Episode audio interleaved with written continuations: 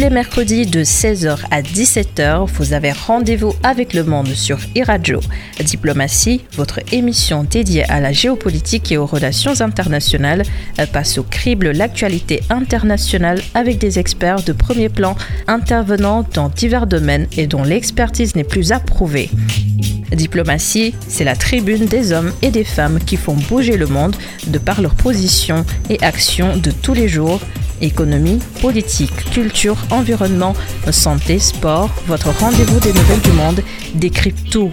Diplomatie, c'est tous les mercredis de 16h à 17h sur iRadio avec Mam Abdou Kassé. Qatar, le monde à ses pieds, le mondial le plus cher de l'histoire, 15 fois plus onéreux que celui au Brésil en 2014, s'apprête à vivre ses phases finales.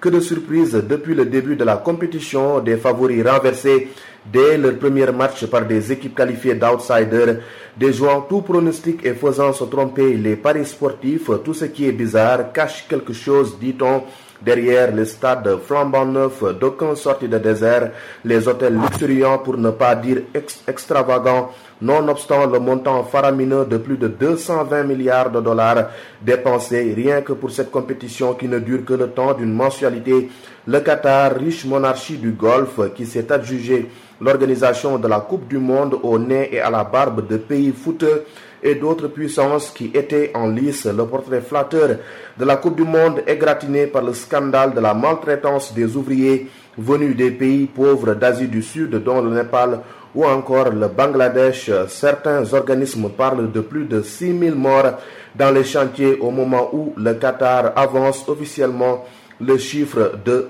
3 décès. Bonjour à toutes et à tous, vous l'aurez compris.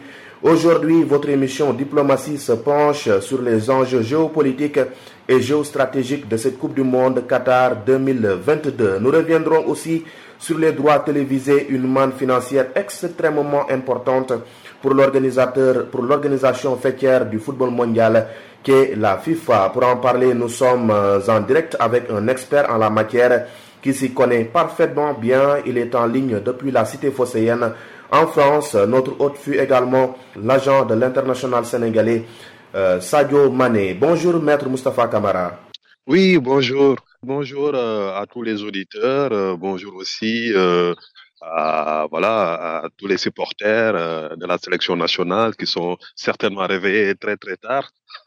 et, félicitations aussi à nos très braves lions euh, qui ont vraiment fait euh, honneur et euh, plaisir à, toute la diaspora sénégalaise notamment. Absolument. Vous êtes avocat à Marseille, docteur en droit du sport. Tout d'abord, votre impression sur la Coupe du Monde en cours? Ben, Une impression aujourd'hui la Coupe du Monde a été attribuée à un pays arabe. C'est une première, c'est une très belle chose puisque euh, le football est universel, donc euh, ça ne doit pas se limiter à quelques euh, continents. Et je pense que c'est une très belle chose. Et aujourd'hui, à mi-chemin de la Coupe du Monde, on va bientôt attaquer le deuxième tour. Je pense qu'aujourd'hui, c'est une organisation parfaite. Il y avait beaucoup de craintes, c'est vrai, au départ. Mais aujourd'hui, on voit que l'organisation, est parfaite. On voit que c'est une belle fête qu'on attendait et qu'aujourd'hui, c'est une belle fête à laquelle on assiste. Donc, vraiment, à mi-chemin aujourd'hui, je pense que c'est vraiment une très belle impression, cette Coupe du Monde. Mais justement, qu'est-ce qui singularise cette Coupe du Monde Qatar 2022 aux précédentes? Ben c'est que c'est d'abord, euh, comme vous l'avez tout, euh, tout à l'heure dit hein, dans l'introduction, c'est d'abord euh, les montants colossaux qui ont été dépensés par le Qatar, 200 milliards. Si on compare à la France qui avait organisé en 98 à, à, à peu près sensiblement inférieur à 5 milliards. Donc, c'est vraiment, c'est euh, la Russie, je pense, c'était entre 10 et 12 milliards. Aujourd'hui, on a 200 milliards. C'est déjà les montants impressionnants et colossaux euh, qui ont été dépensés, mais c'est aussi euh, euh, la grande diplomatie hein, du Qatar, la diplomatie sportive, qui fait qu'aujourd'hui, vraiment, on parle de ce pays comme si c'était une très, très grande puissance militaire, financière. Et, c'est vraiment cette, cette, impression qui se, qui se dégage, en tout cas, de cette Coupe du Monde. Hmm. Vous l'avez vous-même rappelé, on parle aujourd'hui d'un montage financier inédit. Le budget de son organisation dépasse la bagatelle euh, des 220 milliards de dollars. C'est une somme astronomique. Quand on fait la comparaison avec ce que rapporte la compétition au finish, c'est 20 fois moins, c'est 20 fois inférieur. À ce propos, le jeu en valait-il la chandelle? La FIFA n'a pas organisé cette compétition pour gagner de l'argent, euh, puisque si on fait euh, euh, le rapport financier, on voit tout de suite 200, plus de 200 milliards dépensés, investis et 20 milliards rapportés. Donc, il y a une grosse perte financière. Donc, c'est pas pour l'argent, hein, puisque les Qataris, ce sont des très grands financiers. Donc, c'est pas pour l'argent pourquoi ils ont organisé cette Coupe du Monde? C'est d'abord pour euh, des raisons politiques et diplomatiques. Hein, ce qu'on appelle le soft power, qui a été euh, qui est un concept américain qui a été mis en pratique par Joseph Nye dans les années 90, euh, notamment à partir de 92. qui, cette diplomatie sportive qui fait que le Qatar, en 90, quand il y a l'invasion du Koweït, donc de son voisin par, par l'Irak, le Qatar s'est dit, ben nous, je suis, entre l'Iran, le grand Iran et la grande Arabie Saoudite. donc, je peux me faire envahir comme, comme le Koweït. Et, puisque personne ne nous connaît aujourd'hui, pour se faire connaître, pour qu'on puisse pointer le Qatar, pour que le Qatar puisse exister, ah, le Qatar a un petit territoire, le Qatar n'est pas une puissance militaire, le. Qatar, pour exister, il fallait inventer, inventer cette, euh, ce, concept, euh, euh, pratiquer ce concept américain de, du soft power, donc en organisant des, déjà, en, achetant Al Jazeera, et en mmh. créant Al Jazeera, en créant Bein Sport, en achetant le PSG, mais surtout, surtout en organisant la Coupe du Monde. Donc, en organisant la Coupe du Monde à, deux, à plus de 200 milliards, tout le monde aujourd'hui sait où se trouve le Qatar. Tout le monde peut pointer du doigt, du, doigt sur une carte euh, euh, euh, le Qatar. Donc, c'était ça l'objectif. Donc, c'est une réussite diplomatique. C'était ça l'objectif. C'est une réussite politique aussi, puisque aujourd'hui, tous les, les, les voyants sont, sont ouverts pour le Qatar. Vous mmh. avez vu pour euh, l'ouverture de la Coupe du Monde, il y avait même euh, le grand voisin, le roi d'Arabie Saoudite, qui était là à l'ouverture de la Coupe du Monde. Donc mmh. je pense que aujourd'hui, le Qatar fait aussi la fierté du monde arabe. Aujourd'hui, le Qatar existe, existe, tout le monde connaît le Qatar par cette diplomatie. Vous venez de le dire, euh, l'objectif recherché par le Qatar, ce n'est pas l'argent car c'est un royaume extrêmement riche, mais écarteriez-vous la thèse de la corruption soutenue par certains détracteurs de cette monarchie du Golfe? Vous savez, euh, je suis dans le monde du sport, du football depuis bientôt 20-25 ans. Mmh. Il n'y a, y a pas euh, on parle beaucoup de corruption, c'est pas simplement à partir de la Coupe du Monde organisée au Qatar, attribuée au Qatar qu'on parle de corruption. La corruption, on en a parlé depuis euh, le début de la de, l'organisation de la Coupe du Monde. Mmh. Et on se rappelle euh, déjà en Uruguay en, 1930. Et on se rappelle aussi de la Coupe du Monde attribuée en Allemagne en 2006 et, la Coupe du Monde attribuée au Mexique. Donc, chaque fois, il y a, il y a cette, euh, euh, cette, euh, ce soupçon, ce soupçon de corruption. Mais aujourd'hui, il n'y a aucune preuve qui est, rapportée par, par une partie.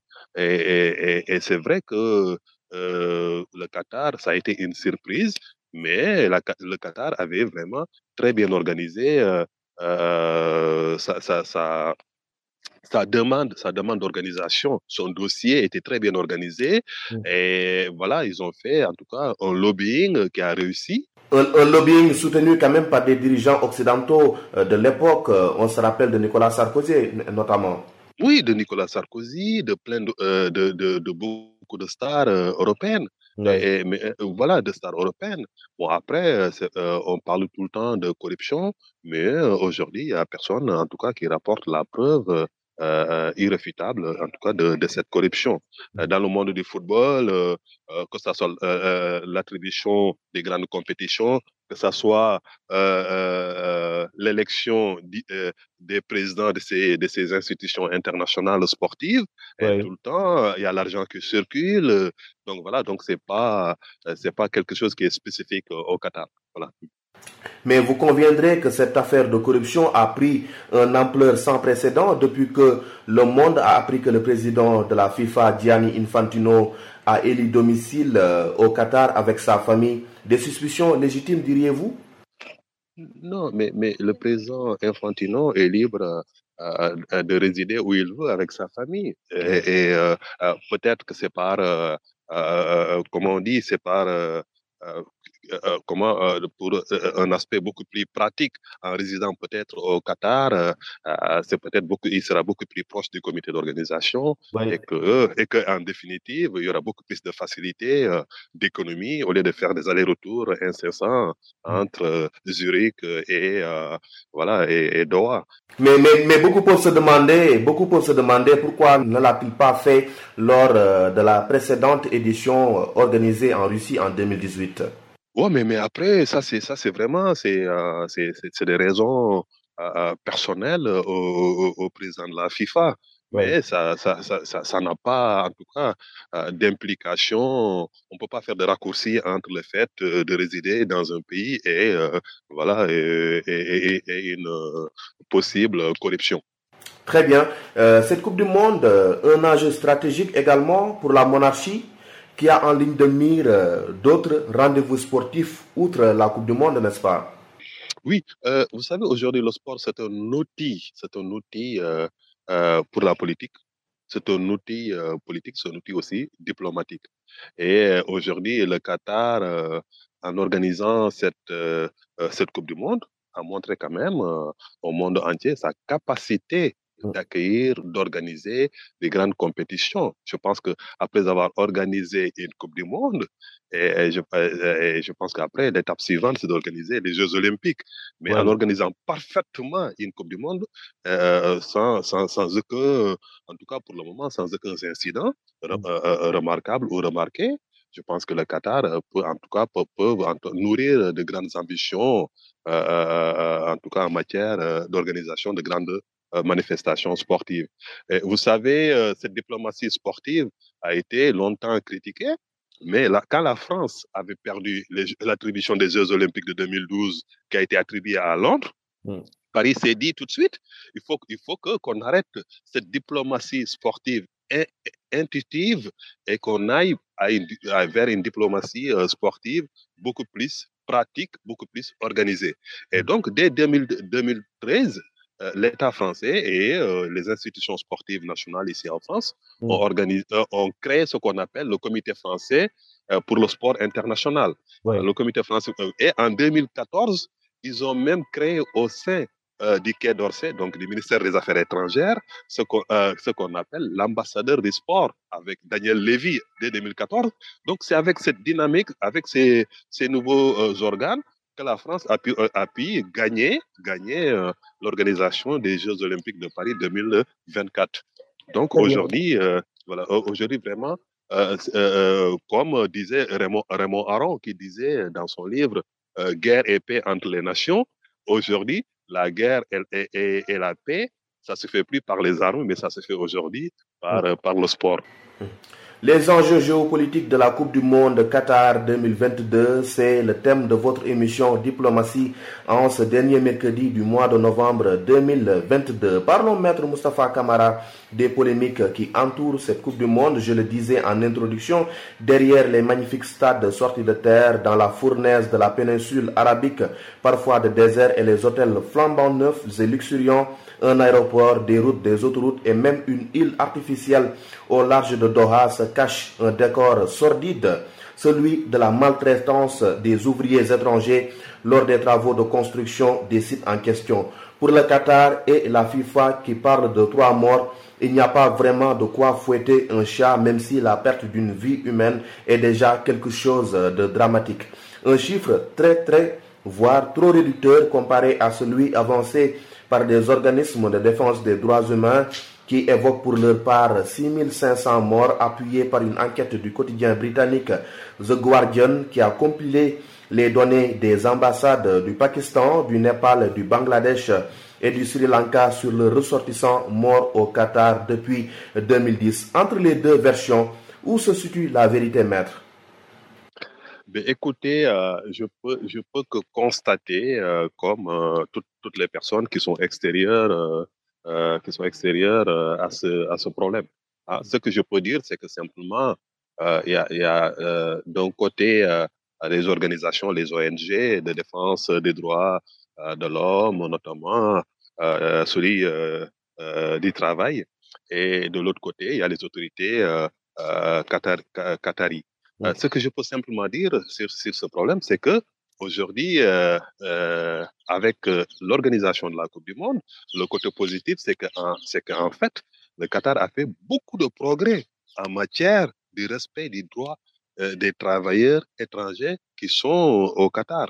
Par exemple, si on prend l'exemple du kafala, c'est-à-dire le fait pour un, un travailleur d'avoir l'autorisation d'un Qatari pour pouvoir quitter le territoire qatari. Euh, puisque vous savez, les travailleurs étrangers qui sont au Qatar, sont, dès qu'ils arrivent, on confisque leur passeport, on confisquait leur passeport et il fallait que pour sortir du territoire national, avoir l'autorisation d'un Qatari. Mmh. Et, et, et aujourd'hui, avec cette, avec l'organisation de la Coupe du Monde, avec la pression des ONG, donc aujourd'hui, le Qatar a supprimé ce système du kafala. Alors que même, alors que voilà, euh, en Arabie Saoudite, euh, au Koweït, euh, aux Émirats, donc ces systèmes persistent toujours. Hein? Et donc vraiment, il y a des avancées. Je pense que d'un côté, il faut, il faut pas simplement qu'on voie. je suis pas l'avocat, le défenseur du Qatar, mais, mais il y a des avancées. il faut pas simplement qu'on voie aujourd'hui le côté vide du verre, mais qu'on voit aussi les avancées qui ont été faites et puis aussi en matière même du respect des droits des femmes.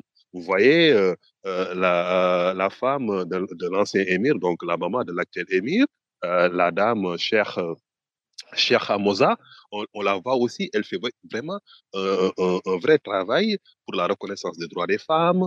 On la voit aujourd'hui intégrer beaucoup d'instances. On la voit beaucoup au niveau international pour aussi pour la défense des droits des femmes.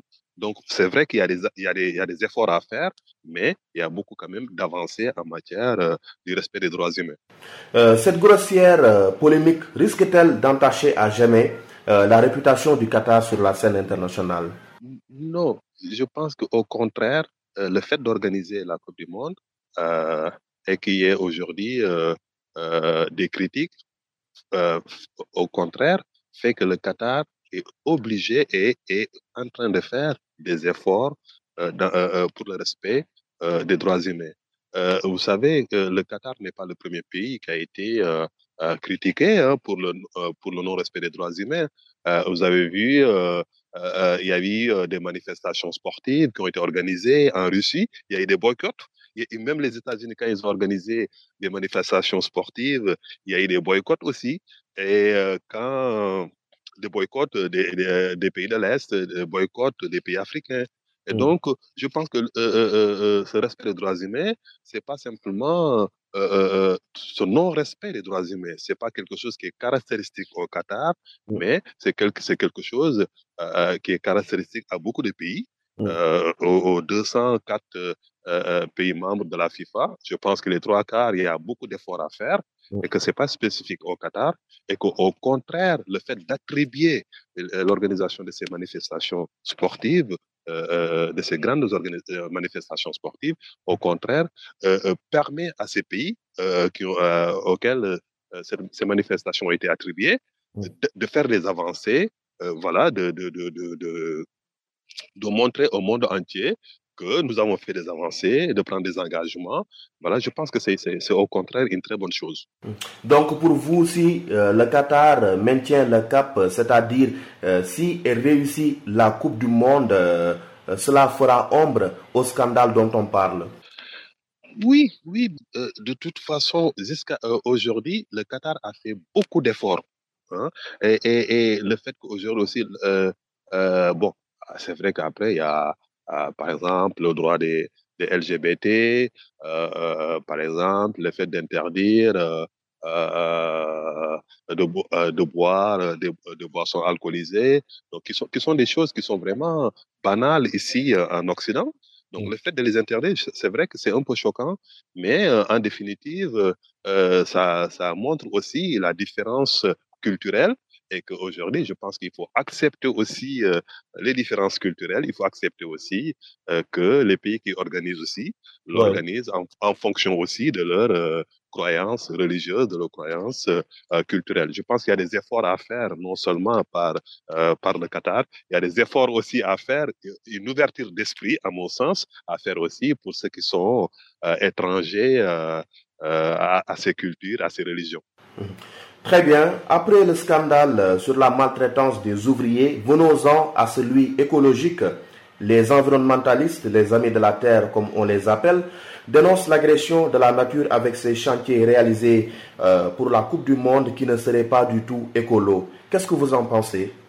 Vous savez, l'écologie, euh, c'est une notion euh, ancienne, mais qui, qui, qui, a pris beaucoup plus, beaucoup d'ampleur depuis euh, tout récemment. Hein. Aujourd'hui, euh, en, Occident, moi je vis ici depuis 30 ans. Aujourd'hui, en France, euh, l'écologie, on prend en compte la dimension écologique de toute, en tout cas de toute organisation, de toute manifestation, de toute décision politique ou économique. Et mmh. c'est normal qu'aussi qu'on ait les mêmes exigences au, Qatar. Hein. C'est vrai qu'après, en mettant des climatiseurs sur les grands stades à ciel ouvert, ah, c'est vrai que c'est un peu, c'est pas, en tout cas, euh, ça va à l'encontre de, des stades climatisés. Des stades climatisés, euh, euh, partout c'est climatisé. et c'est vrai que ça va à l'encontre de la politique, de la dynamique écologique, en tout cas, qui se fait ailleurs.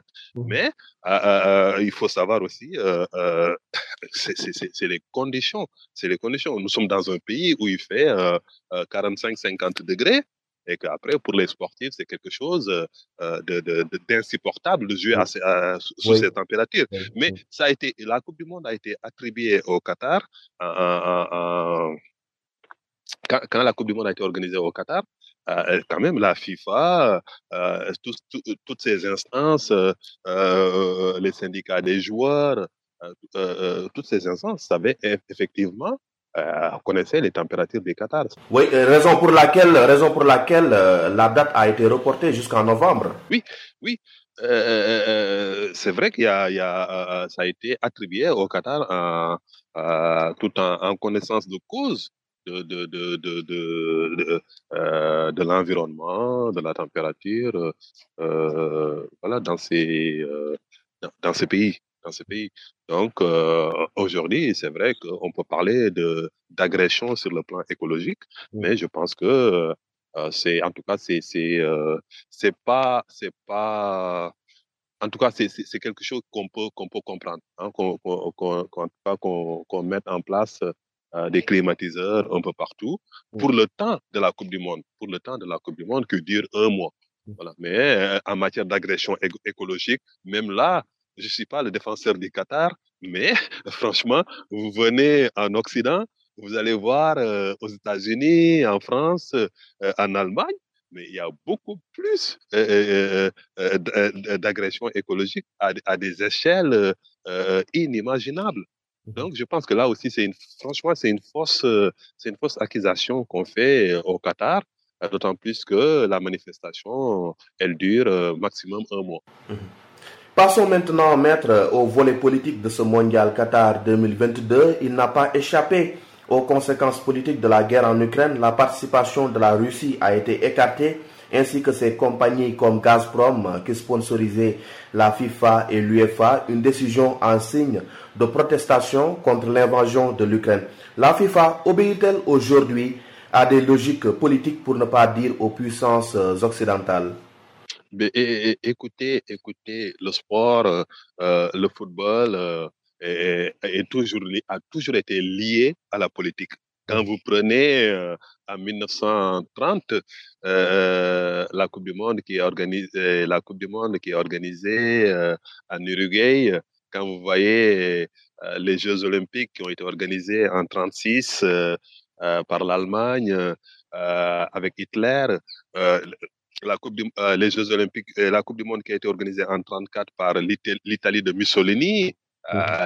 aussi la Coupe du monde en 78, euh, euh, en Argentine avec le dictateur Videla, quand on, quand on voit l'organisation de la Coupe du Monde par euh, Poutine en 2018, l'organisation aussi de la Coupe du Monde par les États-Unis, on voit que quand même, et aussi l'organisation de la Coupe du Monde en 2010 en Afrique du Sud avec Nelson Mandela, et quand on voyait le boycott des pays africains jusqu'en 74 des différentes Coupes du Monde parce qu'il y avait l'apartheid, donc on voit quand même c'est le football, le sport et la politique sont toujours intimement euh, liés. Donc on ne peut pas les dissocier on ne peut pas les dissocier. Euh, et, et, et c'est exactement euh, cette euh, filiation euh, qui continue aujourd'hui et que la, politique prend de plus en plus de place dans, dans le sport, dans,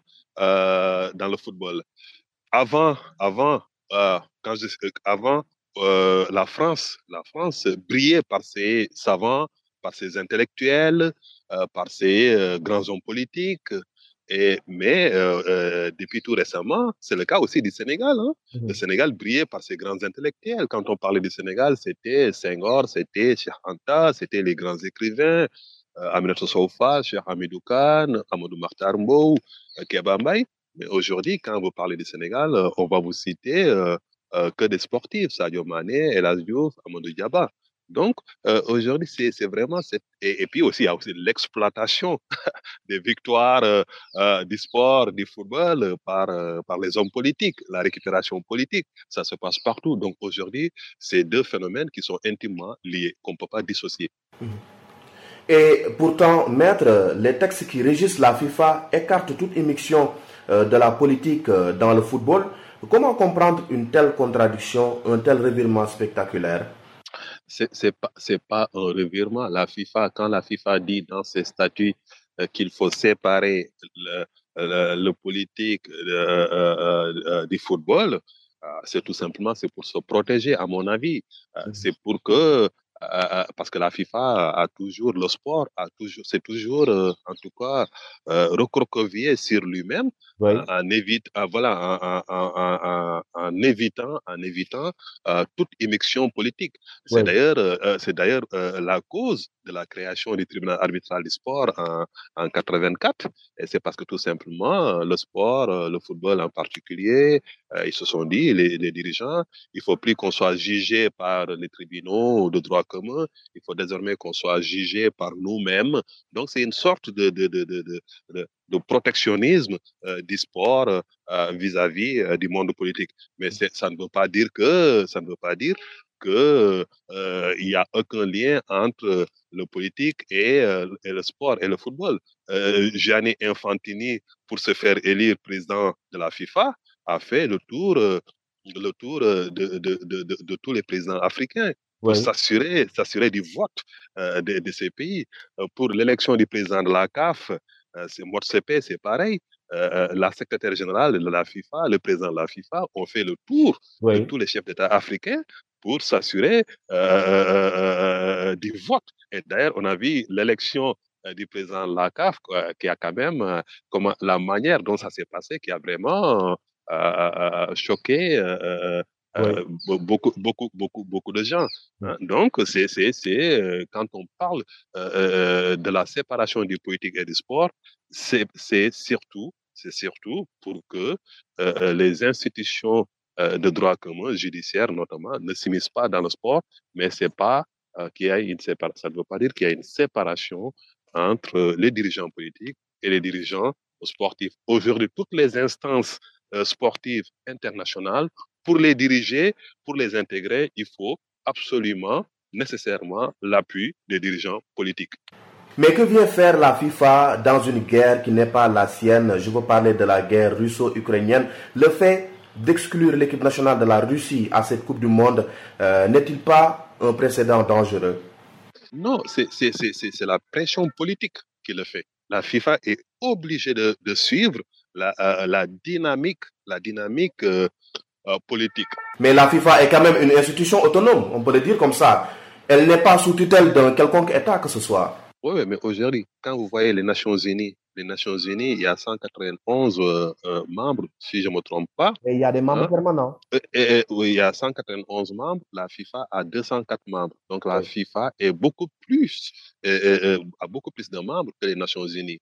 Et vous savez, pour, pour, euh, pour, pour sanctionner des agressions des territoires d'un pays par un autre, en général, c'est les Nations Unies qui il y a la première sanction politique des Nations Unies, mais ils ont vu que c'est comme par exemple le, cas que j'avais cité tout à l'heure, euh, le Koweït envahi par euh, euh, par l'Irak.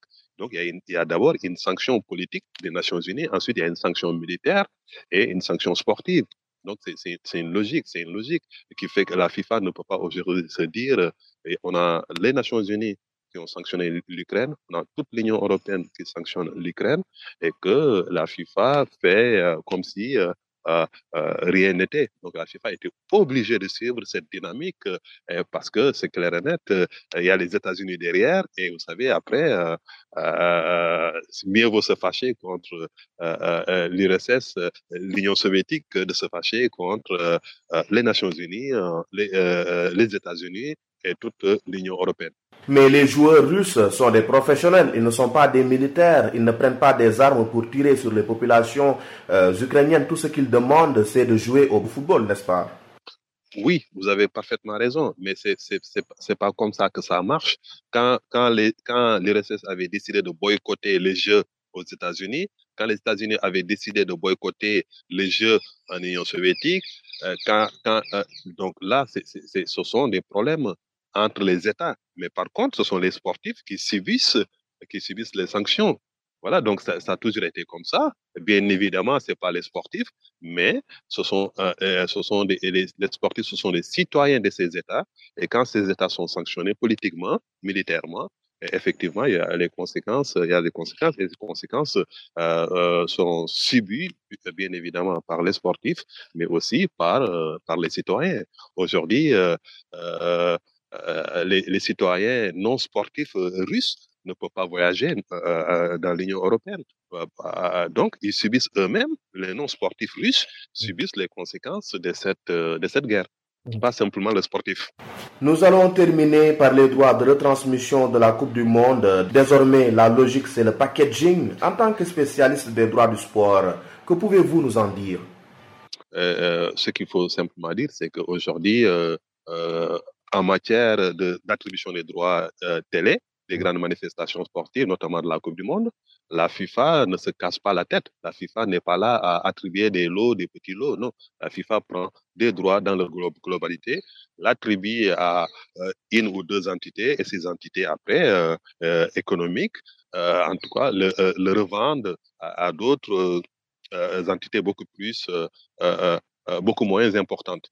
Donc, c'est, c'est, c'est, c'est je pense que ce qu'il faut voir, c'est qu'aujourd'hui, c'est, c'est, c'est, l'attribution a toujours, a toujours posé des problèmes, toujours posé des problèmes. Mais c'est vrai qu'il y a des avancées quand on voit, par exemple, en France, il y a TF1, il y a Bing Sport qui, qui voilà, qui, qui retransmettent euh, euh, la Coupe du Monde sans, aucun, sans aucun problème. Je pense qu'il faut qu'on arrive au niveau euh, africain, notamment au niveau local au Sénégal, qu'on arrive quand même à ce que les grandes manifestations ne soient pas simplement le monopole euh, d'une de, de, seule chaîne Hein, euh, de plus chaîne publique nationale, donc qui, a beaucoup plus de moyens puisque c'est l'État qui, est derrière, mais que, les grandes manifestations sportives soient aussi euh, euh qu'on puisse non seulement euh, les chaînes euh, étatiques, les chaînes publiques, mais en même temps que les chaînes privées aussi, qui, euh, qui ne dépendent pas des contribuables, qui n'ont qui qui pas le soutien, autant de soutien de l'État, que les chaînes privées aussi, locales, puissent quand même avoir quelques lots voilà, je pense qu'il faut vraiment mutualiser une solidarité, une mutualisation euh, des moyens, puisque, euh, pour que, franchement, d'une part, les chaînes publiques euh, puissent retransmettre, mais aussi des chaînes privées qui dépendent, en tout cas qui vivent aussi de, ces, de la retransmission de ces droits, puissent aussi participer, en tout cas, à, cette, à ces grandes fêtes. Vous avez emboîté justement sur la prochaine question. Au Sénégal, le différent entre immédiat et la RTS n'est pas encore vidé. Le groupe de presse privé qui édite e-radio, canal par lequel est diffusée cette émission, parle de rupture illégale et abusive de contrat de la part de New World TV, le média togolais adjudicataire des droits en Afrique de l'Ouest francophone au profit de la RTS qui était hors course et qui a dû verser plus que le montant demandé pour pouvoir arracher euh, les droits TV et devenir l'unique détenteur et diffuseur euh, donc des matchs au Sénégal. Votre éclairage sur le fond comme sur la forme euh, de cette affaire? Mais j'ai pas, j'ai pas accès à ce dossier. Je n'ai pas accès à ce dossier. et c'est une affaire qui est pendante devant la justice. Je pense que ce qu'il il faut vraiment faire confiance à la justice et voilà et après attendre euh, la décision qui sera après euh, afférente à cette affaire. Et mmh. puis, euh, voilà, commenter éventuellement la décision. Mmh. Mais c'est une affaire qui est pendant devant la justice. On n'a pas accès au dossier, on n'a pas accès aux pièces. On n'a que des interventions des différentes parties. Donc, laissons la justice faire son travail et en espérant vraiment que, voilà, que ce travail sera bien fait. Moi, je suis pas pour le monopole. Hein, surtout en matière euh, de retransmission des grandes manifestations sportives. Hein. moi, je suis pour euh, la solidarité. Je suis pour aussi la mutualisation des moyens. Hein. je pense que l'État a tout, a, tout à gagner en mutualisant les moyens au lieu de mettre, par exemple, je dis, euh, je, donne un chiffre au hasard, au lieu de donner 300 milliards qui, qui, en tout cas, qui, que l'État dépense et que c'est l'argent du contribuable, il mmh. vaut mieux que l'État donne euh, dépense, par exemple, 150 milliards et que les 150 milliards qui restent demandent à ITélé euh, et à un autre groupe de presse de donner chacun 75 milliards. L'avantage, c'est que non seulement ça coûte moins euh, cher à l'État, et que en même temps aussi, ça permet aux, autres chaînes privées de pouvoir euh, euh, retransmettre, de gagner de l'argent, et puis aussi d'avoir aussi le point de vue des différents experts. Parce que je pense que en attribuant, en dehors de l'aspect financier, en attribuant l'exclusivité, le monopole à la RTS, je pense qu'on prive aussi les Sénégalais de l'avis d'experts parce qu'il y a des experts qui sont, qui sont à iTélé, qui sont dans, euh, dans, euh, sur d'autres chaînes, mais euh, on nous prive de cette expertise aussi parce qu'il y a le monopole. Donc moi, je suis pour la solidarité, je suis pour la mutualisation des moyens financiers, je suis aussi pour la solidarité, pour la mutualisation aussi, en tout cas, de l'expertise, des, des diverses expertises. Très bien. Après 20 ans d'attente, l'équipe nationale du Sénégal va enfin rejouer une phase finale de la Coupe du Monde. Les Lions ont battu hier, ont battu mardi l'Équateur sur la marque de 2 buts à 1. Ils vont défier dès dimanche l'Angleterre sans Sadio Mané, forfait pour tout le reste, pour tout le tournoi. Peuvent-ils le faire? Écoutez, euh, euh, ce qui est bien dans le football, c'est vraiment l'incertitude. Hein. On ne peut jamais sur un match, tout peut se passer.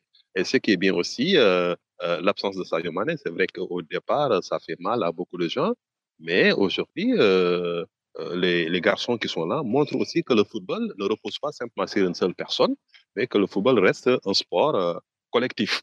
Hein, donc vraiment là, on voit vraiment le collectif, on voit aussi les grandes valeurs qui font le Sénégal et les Sénégalais. On a les vraies valeurs de courage, euh, valeurs de diom, euh, valeurs euh, de faïda. Et, vraiment, donc vraiment, y a euh, les garçons se sont vraiment battus. Et puis aussi, euh, il faut aussi féliciter non seulement les joueurs, féliciter le sélectionneur hein, qui fait vraiment beaucoup, beaucoup l'objet de beaucoup de critiques, mais qui chaque fois donne entièrement satisfaction. Et il faut aussi remercier les autorités étatiques, hein, parce que si l'équipe aujourd'hui fait de très bons résultats, c'est qu'ils sont dans de très bonnes conditions matérielles, financières, et aussi euh, remercier aussi les supporters qui sont derrière euh, l'équipe. Et, c'est vraiment c'est, un plaisir pour tout le monde, c'est un plaisir aussi pour toute la diaspora sénégalaise qui est, qui est en France, qui est... Euh, voilà, ça, ça, fait vraiment plaisir. En Coupe du Monde, chaque match est différent du précédent. Face à l'Angleterre, ce sera un autre match. Justement, quel doit être le comportement des joueurs sur le terrain? Mais écoutez, moi, je suis pas technicien. Donc, je suis pas technicien, je suis quelqu'un qui réfléchit euh, euh, sur le sport, sur le football. Mais vous avez quand même votre avis en tant qu'amateur. Voilà, en tant qu'amateur, tout ce que je peux dire, je, peux simplement dire qu'on a des joueurs qui ont beaucoup d'expérience et que la plupart évoluent dans le championnat anglais. Donc, ils connaissent parfaitement le football anglais, qui connaissent parfaitement les joueurs anglais qui seront en face. Donc, je pense que c'est c'est une très bonne chose. Mmh. Aussi, on a l'entraîneur aussi, hein, le sélectionneur qui a évolué en Angleterre, qui connaît très bien le football anglais.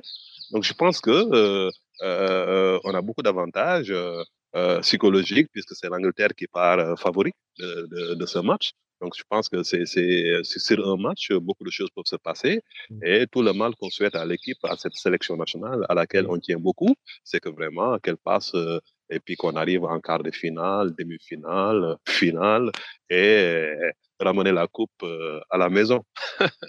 Très bien. Dernière question, votre avis sur la prestation de façon générale des autres sélections africaines? Mais écoutez, j'ai pas regardé tous les matchs des sélections africaines, et à part euh, euh, ceux du Sénégal. mais voilà, mais de ce que j'entends, les sélections africaines se battent et puis, euh, voilà, nous souhaitons que euh, le Ghana, le Maroc, euh, voilà, se qualifie pour le second tour, ce qui fera vraiment bouffée, une bouffée d'air pour, pour le football africain, et ce qui fera aussi vraiment plaisir à l'ensemble des dirigeants du football africain qui se battent depuis très très longtemps et qui méritent vraiment, qui mériteraient vraiment ce, ce succès. Oui. Les équipes africaines donc méritent d'aller très très loin euh, dans cette compétition et pourquoi pas euh, la remporter. En tout cas, c'est tout le mal que nous souhaitons à l'équipe nationale euh, du Sénégal qui joue donc dimanche face à l'Angleterre. Voilà, c'est la fin de cette émission, un débat très instructif donc pour nos auditeurs. En tout cas, on l'espère. Merci à vous, maître Mustafa Kamara, d'avoir répondu à notre sollicitation. Ben, c'est moi qui vous remercie et je vous souhaite euh, très bon match dimanche et puis un succès euh, pour euh, le peuple sénégalais. Merci beaucoup à vous. Je rappelle que vous êtes avocat à Marseille, docteur en droit du sport. C'était donc Diplomatie spéciale Coupe du Monde Qatar 2022. Un grand merci à vous également, mesdames et messieurs, de nous avoir suivis. Nous vous donnons rendez-vous la semaine prochaine sur cette antenne. Au revoir.